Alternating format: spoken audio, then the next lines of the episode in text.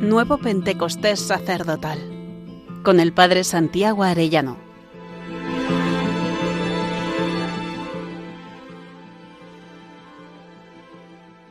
Día 35. El sacerdote como juez. En el Evangelio de San Juan se nos narra Jesús repitió paz a vosotros como el Padre me ha enviado, así también os envío yo. Y dicho esto sopló sobre ellos y les dijo, recibid el Espíritu Santo. A quienes les perdonéis los pecados les quedan perdonados, a quienes se los retengáis les quedan retenidos. Me maravilla siempre pensar que pese a las negaciones, el Señor les vuelve a confiar enseguida la misión de confesar, de evangelizar, es maravilloso, que vayan a perdonar. Scott Hahn afirma en el libro que tiene sobre el sacerdocio, hoy en día un sacerdote todavía preside como juez en su parroquia, todavía dispensa la misericordia y la justicia paternal de Dios, pero lo hace en el confesonario en vez de hacerlo en un tribunal civil. Así es como debería ser y así es como Jesús quiso que fuera cuando otorgó un poder extraordinario a sus apóstoles, el de perdonar pecados. El perdón no es algo humano ni por naturaleza ni por derecho.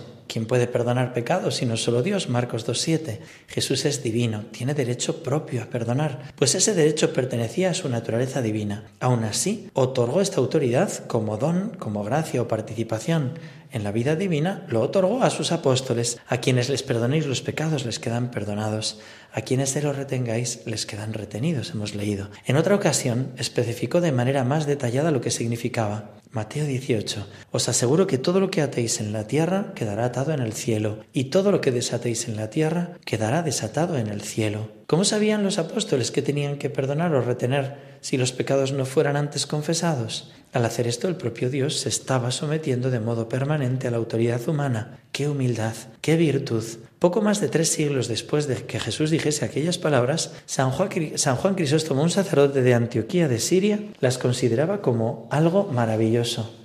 Decía, en el cielo se encuentra la silla del sacerdote, que posee la prerrogativa de administrar los dones celestiales. ¿Quién ha dicho esto? El propio Rey de los cielos. Todo lo que ates en la tierra quedará atado en los cielos. ¿Existe algo que pueda ser comparado a este honor? El cielo delega en la tierra el propio poder de juzgar. Como el juez está sentado en la tierra, el Señor secunda a su siervo y lo que éste haya juzgado aquí abajo, Él lo ratifica en los cielos. Los apóstoles comprendieron la importancia de las palabras de Jesús y podemos verles ejercitando su derecho como jueces a lo largo de su ministerio. Ellos instaron al pueblo cristiano a encontrar misericordia en la disciplina de la confesión sacramental. San Juan dijo, si confesamos nuestros pecados, fiel y justo es Él para perdonarnos y purificarnos de toda iniquidad. 1 Juan 1.9. San Pablo aclaró que la confesión es algo que uno realiza con la boca no solo con el corazón y la mente. Romanos 10:10. 10. Hay muchos mártires del secreto de la confesión. Citemos solo algunos. San Juan Nepomuceno, San Mateo Correa Magallanes, el padre Felipe Ciscar Puig, sacerdote valenciano, y el padre Fernando Olmedo Reguera, sacerdote capuchino de Santiago de Compostela, ambos últimos estos martirizados en 1936 por guardar el secreto de confesión. Hay grandes confesores como el santo cura de Ars o el santo padre Pío de Pietrelcina. Me gustaría contarles la preciosa confesión o conversión del abogado Alberto del Fante Boloñés, antiguo grado 33 de la masonería, convertido por el padre Pío. Esto es lo que ocurrió. Lo cuenta él. Todo empezó con la enfermedad de su mujer. Un tumor sin esperanza. La muerte indudable estaba próxima. El marido, transido de dolor, estaba a su lado en el hospital y la atendía. Pero un día ella, llorando, le pidió que fuera a San Giovanni Rotondo para implorar al Padre Pío la intercesión de un milagro. Había oído hablar tanto de las innumerables gracias que había propiciado la señora sabía que su marido era masón y rabiosamente anticlerical, pero aquella era su última esperanza. El abogado del Fante tuvo instintivamente una reacción irritada, socarrona, pero cuando su mujer, desesperada, estalló en sollozos incontenibles por compasión hacia sus penosas condiciones, decidió contentarla. Dijo, de acuerdo, iré, y no porque crea en ello, sino para ver si me toca el gordo. Parte, pues, de Bolonia, y se presenta allí un día, participa en la misa de la mañana, espera la larga fila de las confesiones y cuando llega su turno, mientras permanece de pie sin arrodillarse, le dice al Padre Pío que le gustaría hablarle un minuto. Le contesta el Padre Pío, joven, no me gustaría, joven, no me haga perder el tiempo. ¿Qué ha venido usted a hacer aquí? A ver si le toca el gordo. Si quiere confesarse, arrodíllese. Si no, déjeme confesar a esa pobre gente que está esperando. El abogado quedó deslumbrado en su interior al oír cómo se le repetía al pie de la letra la misma frase que le había dicho a su mujer dos días antes. Y además el tono del fraile no admitía réplicas. Casi sin pensar se arrodilló, pero ni siquiera había pensado en sus pecados. No sabía lo que decir. Durante unos instantes se sintió como una página en blanco.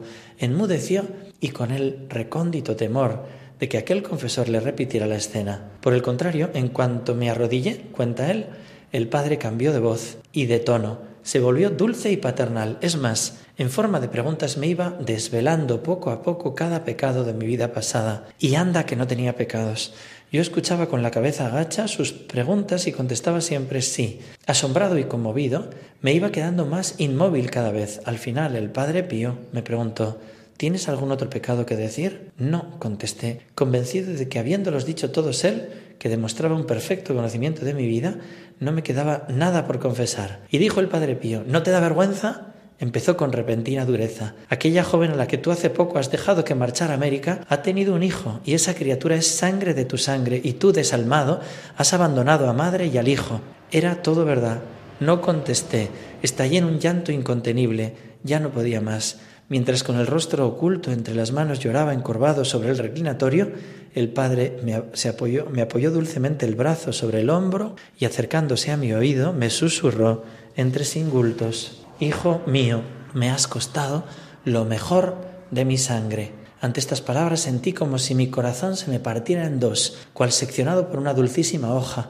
Yo lloraba encorvado y a ratos levantando el rostro empapado en lágrimas le repetía Padre, perdón, perdón, perdón. El padre que tenía ya su brazo sobre mi hombro se me acercó aún más y empezó a llorar conmigo.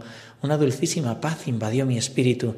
De repente sentí el absurdo dolor transformarse en increíble júbilo. Padre, le dije, soy tuyo, haz de mí lo que quieras. Y él, enjugándose los ojos, me susurró, échame una mano en ayudar a los demás, dale recuerdos a tu mujer. Volví a casa y mi mujer se había curado. El Señor se le quejaba a la Beata Concepción Cabrera de Armida de cuando los sacerdotes confiesan estando en pecado y después de expresar este dolor le expresa este deseo. Si mis sacerdotes comprendieran a fondo la ternura y delicadeza con que los amo y por qué los amo y por qué quiero hacerlos felices y anhelo su identificación conmigo, no les basta a mi amor infinito el ver a mis sacerdotes, otros yo en el altar. Quiero verlos siempre así. Quiero que estén penetrados de mí, palpitando, viviendo, obrando, amando, yo en ellos. Oh, este es el ideal de todo un Dios en la tierra y por alcanzar este ideal quiero volver al mundo en ellos, ostentar mi poder y hacerme patente a las almas y arrebatarlas al infierno.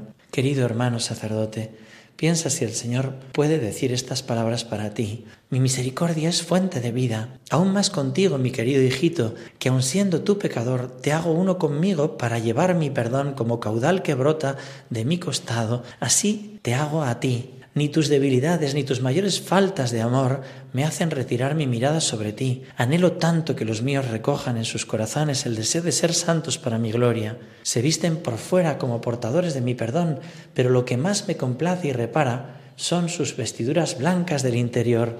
Acudid, hijos míos, a recibir mi perdón en el sacramento de la confesión Sed sencillos y humildes, no escatiméis los tiempos de confesión. Es ahí donde el amor se vuelve dador de vida. No hay nada que yo no pueda perdonar, no hay nada que sea obstáculo para la eternidad. Acércate a mí como el niño que rompe el jarrón, que arrepentido pide perdón y viene a recibirlo. Deseo pastores en gracia, así transformados en amor misericordioso, serán instrumentos de mi perdón. Y ahora respóndele al Señor, Señor Jesús, tú has pagado los pecados del mundo con tu sangre. A mí solo me pides ser fiel ofreciendo el sacramento de la confesión. No permitas que sea un confesor negligente. Concédeme ser tú mismo en todo momento como juez de misericordia, administrando la confesión, celebrando la misa y en todos los momentos de mi vida. Y hasta mañana, si Dios quiere, querido hermano sacerdote.